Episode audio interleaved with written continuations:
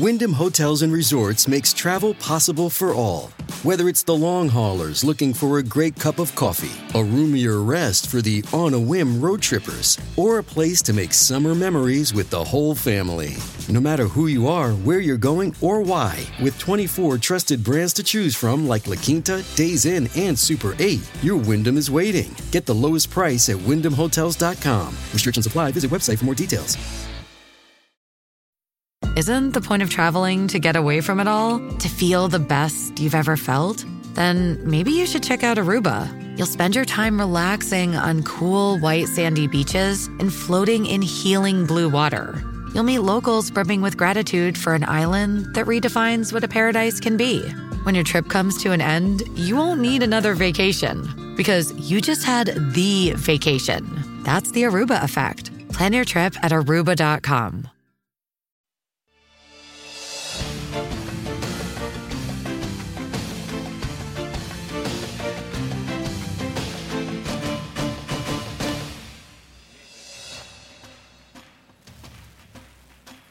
Bienvenidos a Conclusiones, el programa de Fernando del Rincón. Les saluda Iván Pérez Armenti. Si les parece, comenzamos.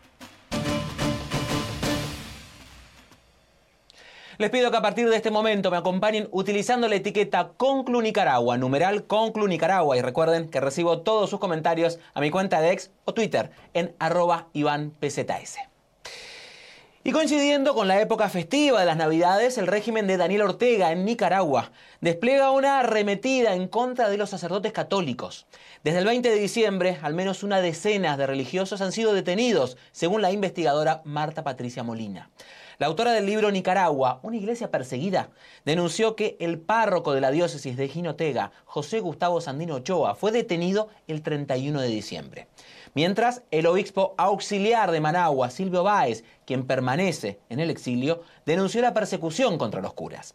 La policía de Nicaragua no ha confirmado la detención de obispos y sacerdotes y CNN está intentando comunicarse con fuentes del gobierno para obtener información oficial al respecto.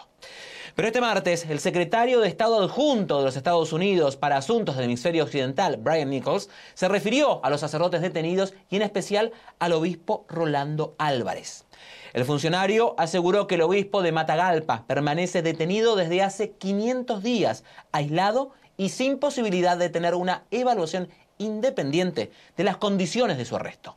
Por cierto, la agencia de noticias del Vaticano destacó que esta nueva ola de detenciones de sacerdotes y seminaristas se produce luego de que el obispo Isidoro Mora oficiara una misa el pasado 19 de diciembre en la diócesis de Matagalpa, en cuyo sermón pidió orar por Monseñor Álvarez. El alerta de Estados Unidos ocurre un día después de que el Papa Francisco también pidiera a los feligreses rezar por los sacerdotes detenidos en Nicaragua durante el primer Ángelus de 2024. Veamos. Sigo con preocupación lo que está sucediendo en Nicaragua, donde obispos y sacerdotes han sido privados de la libertad. Expreso a ellos y a sus familias y a toda la iglesia del país mi cercanía y oración. El 27 de diciembre, la vicepresidenta Rosario Murillo lo había advertido en el diario oficialista El 19 Digital, aunque no mencionó ningún nombre, dijo, y cito textual, hay quienes con palabras, sentimientos y pensamientos diabólicos hablan de fe. Los verdaderos diablos son los que andaban sembrando odio y hablando en nombre de Cristo. ¡Qué increíble! En octubre, el gobierno había excarcelado y enviado al Vaticano a 12 sacerdotes que estaban bajo procesos judiciales en el país centroamericano. ¿Hasta dónde va a llegar esta nueva ofensiva del régimen de Ortega contra la Iglesia Católica? Lo hablamos ahora con mi siguiente invitada. Le doy la bienvenida a Álvaro Leiva, abogado y defensor de derechos humanos. También él es presidente de la Asociación Nicaragüense Pro Derechos Humanos. Álvaro, buenas noches y gracias por acompañarnos. Lo primero que quiero preguntarle es, el régimen de Ortega va en contra de todos los que se opongan, pero ¿por qué particularmente en contra de la Iglesia Católica y de los sacerdotes? ¿Por qué vuelve sobre la Iglesia Católica y los sacerdotes para este fin de año? Gracias, Iván. Buenas noches a CNN. Realmente lo que está sucediendo con nuestros obispos, nuestros pastores de la Iglesia Católica, no es más que la intolerancia de la dictadura y sobre todo una represalia en función de, el comportamiento coherente que ha demostrado la Iglesia Católica Nicaragüense frente a, la profunda crisis de violaciones a los derechos humanos que actualmente existe en Nicaragua. Es decir, estamos plenamente claros, ¿verdad?, que esto no es más que una postura de intolerancia del régimen frente a un comportamiento de nuestros pastores eh, eh, en el acompañamiento que han hecho eh, en ese dolor, en ese luto y en esa profunda crisis de violación a los derechos humanos que enfrenta nuestro pueblo nicaragüense. ¿Cómo se le puede poner un freno a esto? Porque esta situación se viene repitiendo desde hace años, eh, no solo con la Iglesia Católica y con los sacerdotes, pero vemos que en este caso el Papa Francisco llega a mencionarlo, Estados Unidos presenta una nota y parece que nada hace efecto. El régimen sigue adelante una y otra vez, ha expulsado, le ha quitado la nacionalidad a un montón de gente, ha confiscado sus bienes y parece que nada pasa, eh, que no hay ninguna consecuencia por llevar adelante todas estas acciones.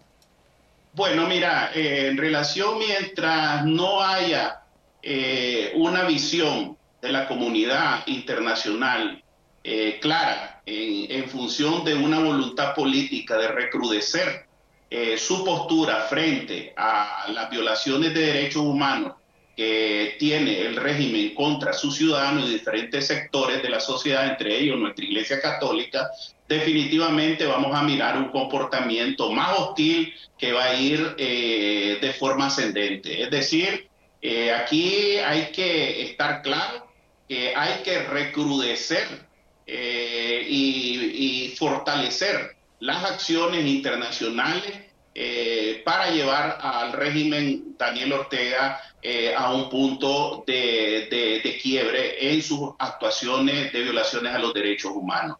No, eh, realmente a nosotros como derechos humanos no, nos sorprende la actitud del Vaticano frente a la crisis que existe eh, en contra de la Iglesia Católica, porque recordémonos que el Vaticano es una instancia que tiene un poder, una influencia, una incidencia eh, en la comunidad internacional, en muchos gobiernos, y en muchas instancias, que podría ser eh, más determinante, eh, más que eh, una preocupación. ¿Por qué cree que la comunidad internacional no hace eso? ¿Por qué hasta ahora la comunidad internacional evita estas condenas de frente? Hay algunos, ha habido alguna nota, algún em, embajador llamado a consultas, se ha condenado alguna acción, pero ¿por qué no está esa condena firme hacia, hacia Nicaragua? Bueno, yo creo que aquí hay que estar claro, ¿verdad?, de que eh, Ortega eh, está muy, muy en sintonía y, plenamente convencido, eh, su régimen, de que mientras no exista una posición más firme, más contundente de parte de la comunidad internacional, hacia eh, las violaciones de derechos humanos, hacia la hostilidad que él presenta frente a los diferentes sectores sociales eh, de una dictadura cruel y dura, eh, definitivamente no vamos a poder lograr la, la, posibilidad de un punto de quiebre. Aquí hay que estar claro que la comunidad internacional tiene que llevar más coherentemente sus acciones y eh, ver eh, la posibilidad de, aislar y recrudecer sus acciones, pero de manera firme, contundente, que permita llegar, llevar eh, a la dictadura de Daniel Ortega a un punto de quiebre. ¿Y esa firmeza por qué hoy no está? hay negocios con Nicaragua, no se quieren enemistar, nadie se quiere meter en ese problema, no les preocupa tanto Nicaragua. Digamos, porque no podemos decir que todos los gobiernos de la región están en sintonía con, eh, con Ortega y, con su vicepresidenta, con, su esposa, con Rosario Murillo. Más bien todo lo contrario. ¿Por qué se evita ir de frente hacia Ortega? Precisamente ese es uno de los problemas que estamos enfrentando los nicaragüenses, los derechos humanos y, todo el exilio de, esa, eh, de ese visto bueno, esa paciencia que ha tenido la comunidad internacional de no ser más dura y recrudecer sus acciones eh, que permitan a la posibilidad de, quebrantar eh, al régimen Ortega Murillo en, en, su, en sus acciones y en sus actuaciones de violaciones a los derechos humanos. Eh, aquí realmente lo que queda es ver una, una comunidad internacional más robusta en sus acciones que pase eh, más de una posición, de, de una retórica, de, de, un discurso internacional a acciones que permitan eh, de manera más, más contundente al punto de quiebre del régimen. Aquí hay muchos caminos que recorrer y nosotros lo hemos dicho como, como derechos humanos, que mientras la comunidad internacional no esté mirando de manera articulada en una dirección, con una estrategia, eh, definitivamente vamos a poder eh, muy difícilmente llevar a un punto de quiebre a esta dictadura. ¿Cuáles son las razones que aduce el régimen de Ortega para condenar, expulsar, detener a los sacerdotes? ¿Cuál es, cuál es eh, la versión oficial? ¿Por qué hace esto? ¿Ellos qué dicen? Bueno, recordémonos que todo el que levanta la voz en función de promover los derechos fundamentales, el respeto a los derechos constitucionales, eh, eh, la promoción de los derechos humanos del pueblo nicaragüense, eh, en las violaciones que el régimen ha venido haciendo, no a partir del 2018, sino mucho antes del 2018, todo aquel que, que se pronuncie sobre esa dinámica eh, definitivamente hostil y enemigo del gobierno, del régimen o de la dictadura. Eh, definitivamente este, el caso de la Iglesia Católica, de nuestro obispo, como te lo había expresado, eh, ellos han estado muy en sintonía en, en ese discurso pastoral y en ese, en ese compromiso que tienen como pastores de estar al lado de su pueblo frente a las demandas que hace los nicaragüenses, que es el respeto a sus derechos humanos, a, sus, eh, a sus derechos fundamentales y a sus derechos constitucionales, que son los derechos civiles y sus derechos políticos. Todo aquel sector que definitivamente eh, se ponga en una posición de una crítica, ni siquiera constructiva, simplemente una crítica, eh, definitivamente será hostil para el régimen y definitivamente hay que reprimirlo, eliminarlo y sacarlo, eh, expulsarlo, que pase más a, un sector más del exilio. En este caso, la Iglesia Católica no es la excepción, como no va a ser la excepción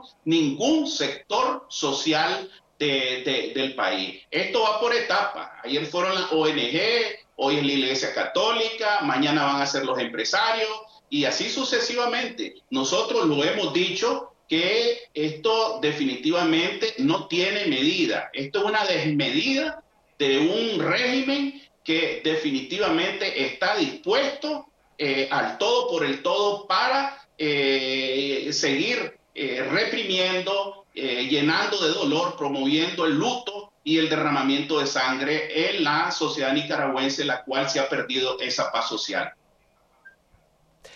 Álvaro Leiva, gracias por estar con nosotros. Veremos qué nos depara el 2024 y si a partir de los dichos del Papa, los Estados Unidos, hay algún cambio o si lamentablemente dentro de un tiempo tenemos que seguir lamentando este tipo de situaciones. Era Álvaro Leiva, abogado y defensor de derechos humanos y también presidente de la Asociación Nicaragüense Pro Derechos Humanos. Gracias por haber estado con nosotros aquí en Conclusiones. Gracias, muy amable, Iván. Por favor. Hacemos la primera pausa y a regresar aquí a conclusiones, la migración sigue siendo tema de interés para mexicanos y Estados Unidos. Por eso está prevista una nueva reunión entre funcionarios de ambos países, pero esta vez será en Washington. Al volver, le contamos los detalles.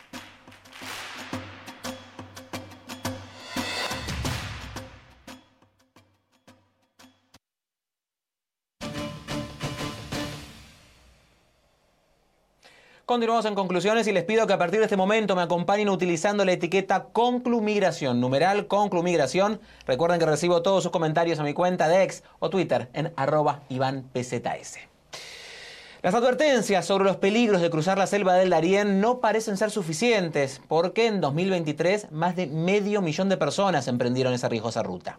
A través de sus cuentas de Facebook, el Ministerio de Seguridad Pública de Panamá informó que 520.000 85 migrantes atravesaron la peligrosa selva entre Colombia y ese país. Esta cifra es más del doble del 2022, cuando 248.283 personas entraron a ese país centroamericano por esa vía en su camino hacia los Estados Unidos. Del total de 2023, aproximadamente 120.000 eran menores de edad. La mayoría de los migrantes que entraron a Panamá por la selva del Darién en 2023 fueron los venezolanos. Más del 63% de los migrantes eran de esa nacionalidad. Le siguen los ecuatorianos con 57.222 y luego los haitianos con 46.558. Solo para tener una idea del incremento en la cantidad de gente que ha emprendido esa ruta en los últimos años, los cruces a través de la selva del Darién en 2020 no hace mucho tiempo, 2020, fueron solo 8.594. Hoy hablamos de casi medio millón. Mientras tanto, dentro del territorio de Estados Unidos, varios autobuses que transportan migrantes a la ciudad de Nueva York están utilizando paradas de tránsito en Nueva Jersey para evadir las nuevas reglas emitidas por la alcaldía neoyorquina. Esa orden, emitida la semana pasada, exige a las empresas de autobuses charter que transportan inmigrantes a la ciudad que faciliten a los funcionarios los manifiestos de sus pasajeros con al menos 32 horas de anticipación. Sin embargo, este fin de semana al menos cuatro autobuses se detuvieron en la estación de Sea Caucus en Nueva Jersey, según la alcaldía de esa localidad, y luego los pasajeros tomaron trenes por su cuenta hasta Nueva York. Los autobuses provenían de Texas y Luisiana. Por cierto, la semana pasada el gobernador de Texas, Greg Abbott, se jactó de informar que desde agosto de 2022 ha despachado a más de 33.600 migrantes a la ciudad de Nueva York. Pasamos ahora con Gustavo Valdés desde Atlanta para que nos dé los detalles. Gustavo, buenas noches, adelante. ¿Qué tal? Buenas noches y feliz año. Estas medidas, según el alcalde de Nueva York y Chicago, son dos ciudades que han implementado estas reglas para evitar que los autobuses que vienen principalmente de Texas con migrantes lleguen a cualquier hora, a cualquier lugar sin dar aviso y que la ciudad no esté preparada. Dicen que ellos necesitan al menos 36 horas para prepararse. Solamente pueden llegar de lunes a viernes a ciertas horas y esto les ayuda a prepararse para ver a dónde llevarían a los migrantes.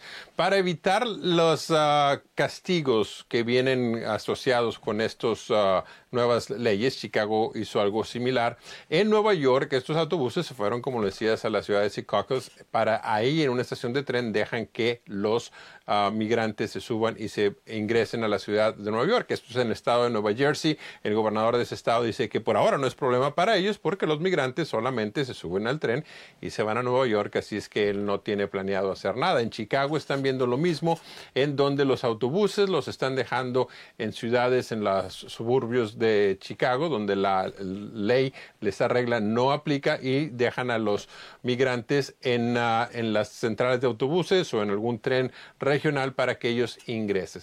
Los alcaldes de Denver, de Chicago, de Nueva York y de otras ciudades están criticando obviamente al gobernador de Texas por estas acciones, pero la realidad es de que el número de migrantes que están siendo enviados por el gobernador es eh, una parte de la gran mayoría que está llegando por su propia cuenta, porque estas son ciudades donde estos migrantes dicen tienen familiares o creen que les van a dar algún servicio o por alguna razón se están dirigiendo a estas ciudades que los gobernadores republicanos dicen sean considerados santuarios. Entonces, si ellos están de acuerdo en recibir migrantes, deben ayudar a las ciudades que en la ah, zona fronteriza que están viendo el mayor problema. El alcalde Adams de Nueva York dijo hoy que este es un problema que el gobierno federal tiene que resolver lo más pronto posible porque dice que no es justo ni que en ah, ah, Nueva York o en ah, la frontera las ciudades tengan que lidiar por sí mismas de esta situación. Gustavo, este miércoles Mike Johnson y una delegación de republicanos van a ir hasta Eagle Pass, allí en la frontera sur. Eh, se espera que den una conferencia de prensa. ¿Qué podemos esperar de ese viaje? ¿Por qué lo hacen? Contanos un poco qué hay detrás de este viaje de los republicanos hacia la frontera sur.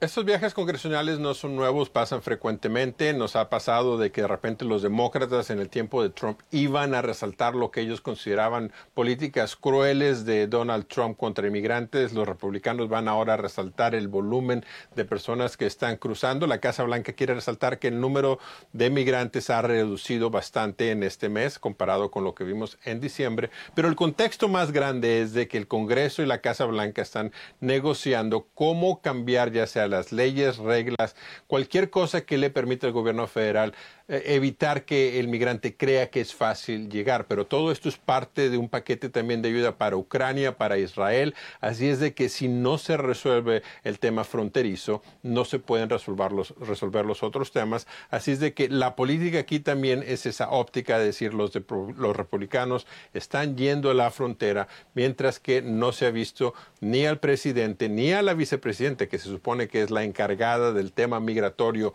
de la Casa Blanca, dando la cara, presentándose en las ciudades donde está el problema, el que está, eh, quien es el líder de las negociaciones en estos momentos es el secretario de Seguridad Nacional Mallorcas. Gustavo, gracias por estar con nosotros y muy feliz 2024 para vos también. Era nuestro compañero Gustavo Valdés en Vivos de Atlanta, quien viene siguiendo muy de cerca todo el tema de la migración en los Estados Unidos y todo lo que va dejando este tema. Y este mes está prevista otra reunión de alto nivel entre funcionarios de Estados Unidos y México en Washington para seguir tratando el tema de inmigración. Según información del Consejo de Seguridad de Estados Unidos, en la cita por venir se van a evaluar procesos y se decidirá qué más se puede hacer al respecto. Estados Unidos ha registrado un importante aumento del número de migrantes que cruzan la frontera sur. Recordemos que en diciembre las autoridades fronterizas se encontraron con más de 225.000 personas a lo largo de la frontera entre ambos países. Esta cifra supone el mayor total mensual registrado desde el año 2000, según estadísticas preliminares de seguridad nacional compartidas con CNN.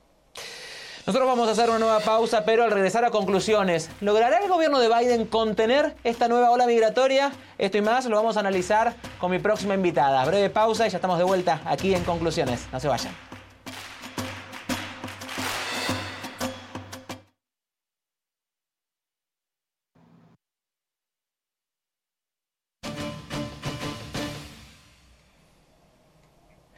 Continuamos en conclusiones, seguimos hablando de la migración y por eso le doy la bienvenida a Yanira Arias, activista de Alianza Américas. Buenas noches, gracias por estar con nosotros.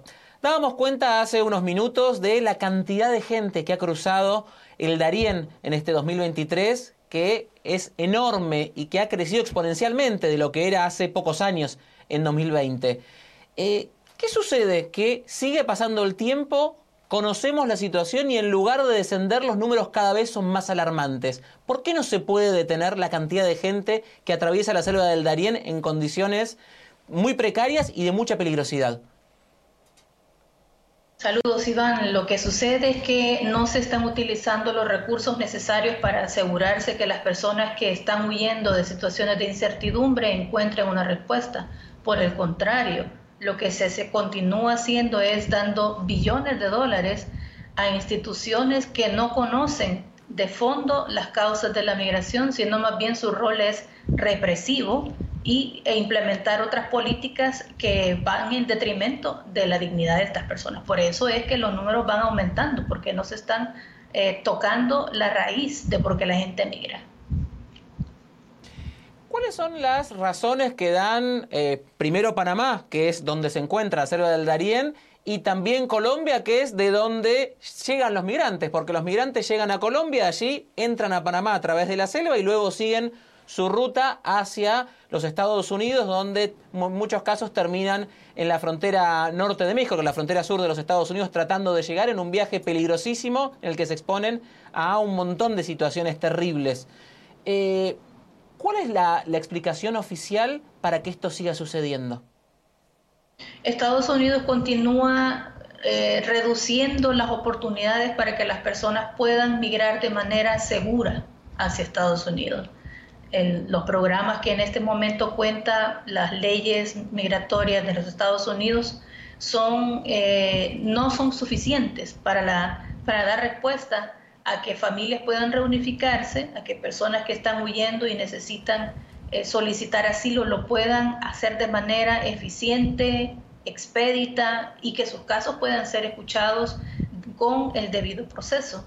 Por el contrario, estamos escuchando planes, incluso dentro del Congreso mismo, de eliminar lo que es el programa del asilo o e impedir de manera gradual que se implementen programas que la administración Biden ha tratado de generar para dar la bienvenida a migrantes de Venezuela, Nicaragua, Cuba, Haití, que son números pequeños, pero que eh, a lo largo de los pasados dos años ha permitido un porcentaje pequeño que se reunifique con familias. Ese tipo de iniciativas necesitamos incentivar, no necesitamos que se cierre la puerta. Y esa es la causa que las personas busquen avenidas que son más peligrosas y que recurran al tráfico humano de personas para tratar de reunificarse con sus familias o salvar sus vidas. Te pregunto puntualmente por los haitianos porque según las estadísticas que ha entregado Panamá, el, primer grupo más importante son los venezolanos, luego siguen los ecuatorianos, pero también el tercero son los haitianos. ¿Por qué los haitianos van hasta Panamá para tratar de llegar a los Estados Unidos y no lo hacen por algún otro país que quizás pueda ser más directo desde su país? ¿Por qué no vienen desde Haití? ¿Por qué hay tantos haitianos en la selva del Darién? Porque que haya sudamericanos es lógico, están tratando de llegar hacia, hacia los Estados Unidos. Pero ¿por qué un haitiano o un cubano elige hacer el camino a través de Panamá y de la selva del Darién?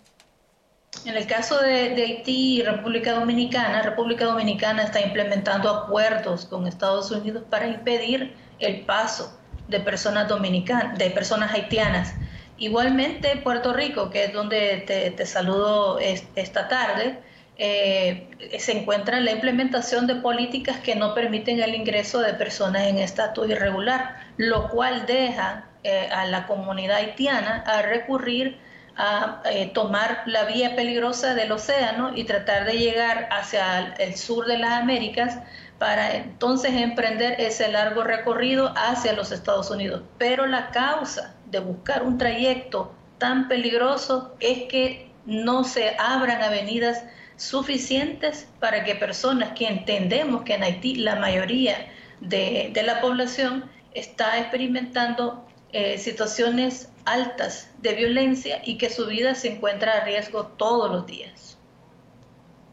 Siempre que hablamos del tema de la migración terminamos cayendo un poco en la, misma situación. La gente no huye porque quiere de sus países, sino que huye de situaciones de hambre, privaciones económicas, situaciones de inseguridad, persecuciones políticas.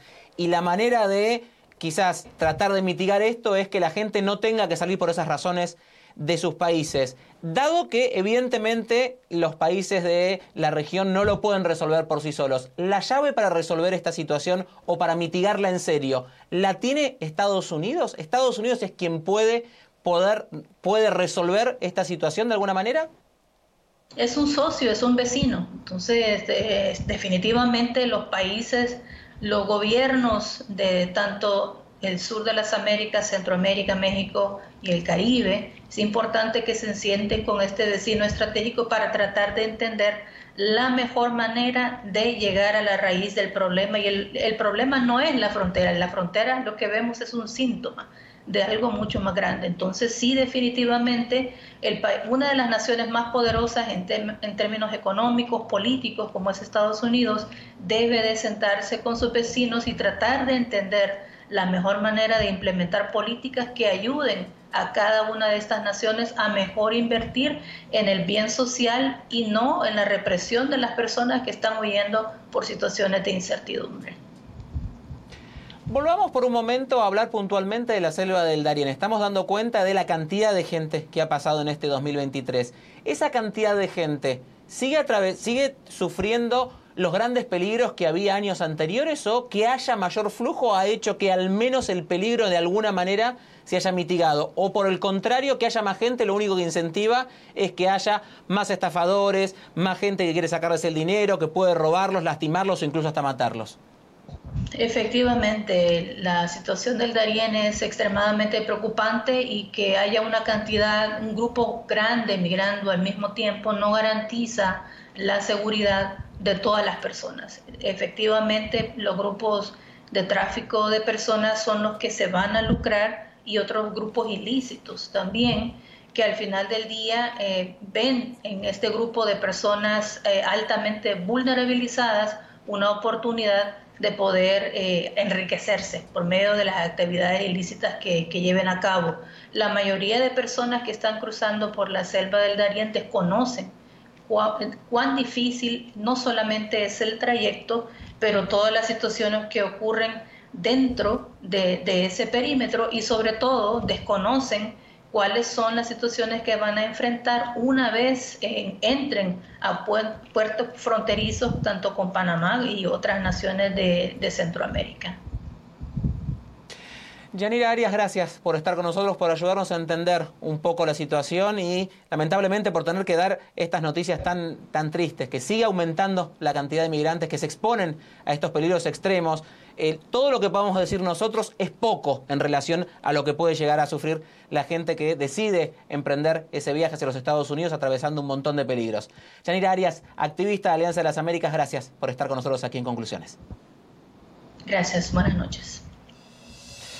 Hacemos una nueva pausa, pero al regresar aquí a conclusiones, pese a las críticas dentro y fuera del país por el supuesto atropello a la Constitución, Nayib Bukele parece avanzar incontenible con gran apoyo popular para su reelección allí en El Salvador. Al volver, más detalles.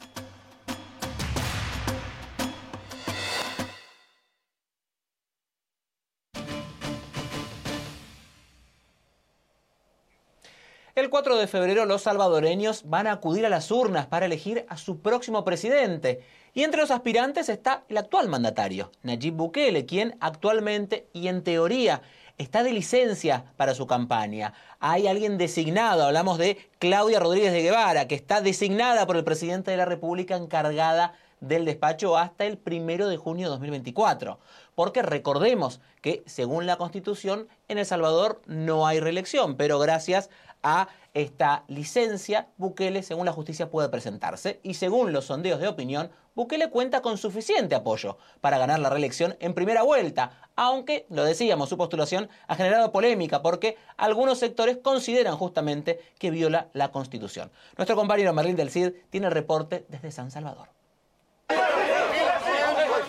La candidatura a la presidencia de Nayib Bukele tiene apoyo de unos, pero también despierta críticas de otros que consideran se ha violado la constitución que prohíbe la reelección inmediata. Piensen algo. Eduardo Escobar, director ejecutivo de Acción Ciudadana, una asociación sin fines de lucro especializada en Contraloría Social, reconoce que Bukele tiene todo a su favor para ganar en primera vuelta, pero destaca que su candidatura solo fue posible por el fallo de los magistrados de la Sala de lo Constitucional, nombrados por la Asamblea de mayoría oficialista, a pesar de que al menos cinco artículos de la Constitución prohíben la reelección inmediata. Eso va a ser un gobierno ilegítimo que no se puede subsanar por ninguna vía porque está contrariando lo que dice la Constitución. Cubrirlo con todo. La candidatura del actual mandatario, quien se encuentra de licencia para su campaña electoral desde el 1 de diciembre, fue aceptada por el Tribunal Supremo Electoral en cumplimiento al fallo de la Corte Suprema de Justicia.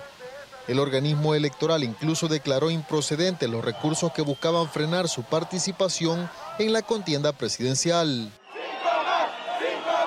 Bukele, según sondeos como el realizado en noviembre por Sid Gallup, goza de amplio apoyo popular, construido principalmente a partir de su política de seguridad. Desde marzo de 2022, El Salvador está bajo un régimen de excepción que suspende algunos derechos constitucionales, pero que según las autoridades ha permitido detener a más de 74 mil personas por supuestos vínculos con pandillas y reducir drásticamente las cifras de homicidios.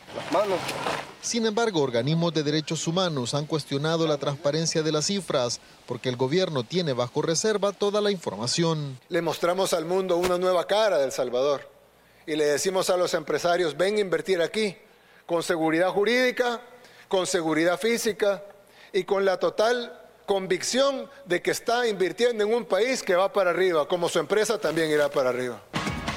El nuevo rostro del país, según el oficialismo, ha permitido atraer certámenes internacionales como los pasados Juegos Centroamericanos y Miss Universo.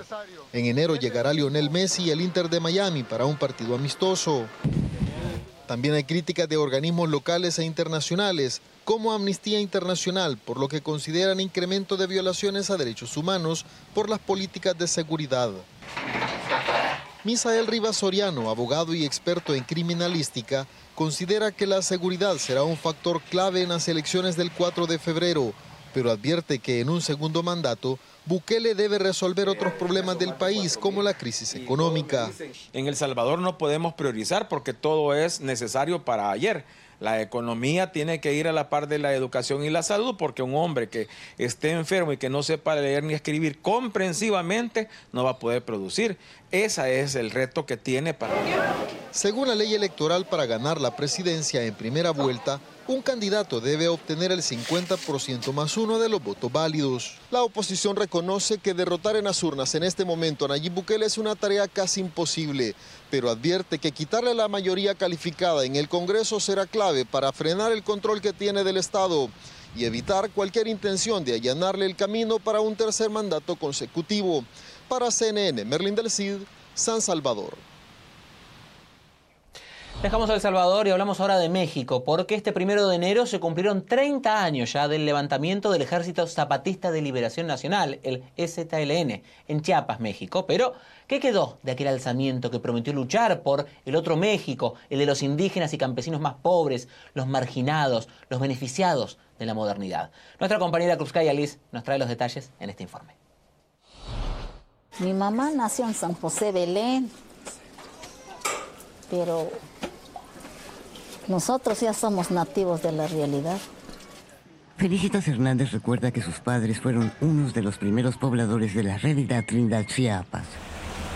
Este pequeño poblado de poco más de 800 habitantes fue considerado durante muchos años uno de los bastiones del Ejército Zapatista de Liberación Nacional, el EZLN. Nos vinieron a decir que si queremos ser zapatistas y nosotros dijimos que sí. Estaba todo bien de por sí, pues bien, ¿para qué vamos a hablar mal de la organización? Todos éramos zapatistas, todos. Sin embargo, dice, con el paso del tiempo, las necesidades y los ofrecimientos del gobierno de ayuda a la comunidad los hicieron cambiar de opinión. Pues es que únicamente nos ofrecieron, pues, sí, este, proyectos del gobierno y pensamos que mejor ya no vamos a estar resistiendo y algo será que nos lo que nos da por el gobierno. A pesar de que estamos en guerra. Y 30 años después del levantamiento en armas del Ejército Zapatista de Liberación Nacional, para algunos analistas en Chiapas, lo ocurrido en este poblado es un termómetro sobre el momento que enfrenta actualmente el llamado zapatismo como observador de 41 años de lo que ha sido Chiapas, yo lo que puedo percibir es que el STLN como movimiento ya tuvo un ciclo y ese ciclo ahora tiene renovarse, evaluarse, reflexionarse y ponerse en una perspectiva por los tiempos que hoy vivimos, intergeneracionales. Afirma que este es uno de los peores contextos en los cuales el ejército zapatista celebra su 30 aniversario. Dice que hay una merma en la afiliación por diversas circunstancias.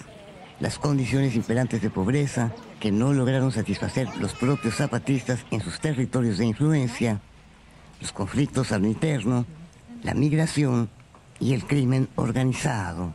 O empieza a presionar a todo Chiapas, a todos nosotros. No, no, es un problema de que se sitúan geográficamente, sino que tienen una actividad política y militar, los mismos narcos, una asociación con la narcopolítica, etcétera, y esa afectación la sufren los zapatistas. El ejército zapatista, a través de diversos comunicados, ha reconocido que quizá han cometido errores, pero que se han reorganizado con el fin de aumentar la defensa y la seguridad de los poblados. Y que estarán revisando con mirada crítica su lucha, sus tiempos y modos para los siguientes 120 años. Muchos ya no, ya no somos. Felicitas Hernández dice que si bien la realidad Trinidad ya no es territorio rebelde zapatista, como se lee en un letrero instalado en este poblado, hay otras comunidades que siguen apoyando a este movimiento que algunos ven ahora más que como una guerrilla, como una fuerza política. Ya son pocos ya, pero en otras comunidades hay más, sí hay más. Krupskaya, CNN, Ciudad de México.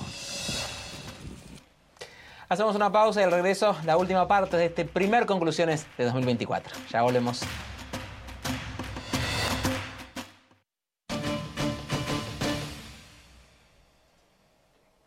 Y llegamos al final de este primer conclusiones de 2024 y hoy hemos tenido un poco de todo, pero hemos hablado de varios temas que lamentablemente se vienen repitiendo en el tema, en el, en el tiempo.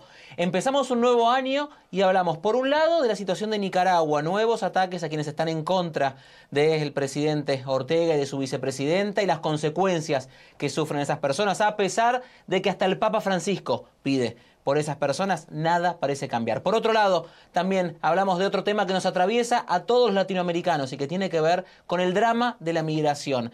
La peligrosa selva del Darién que cada vez recibe más y más gente que la atraviesa con todos los riesgos, con todos los problemas que eso conlleva. Dos grandes temas que hemos tratado en este primer Conclusiones de 2024, el programa de Fernando del Rincón y que seguiremos tratando a lo largo del tiempo. Soy Iván Pérez Armenti y los espero mañana aquí por la pantalla de CNN en español. Que tengan muy buenas noches y hasta mañana.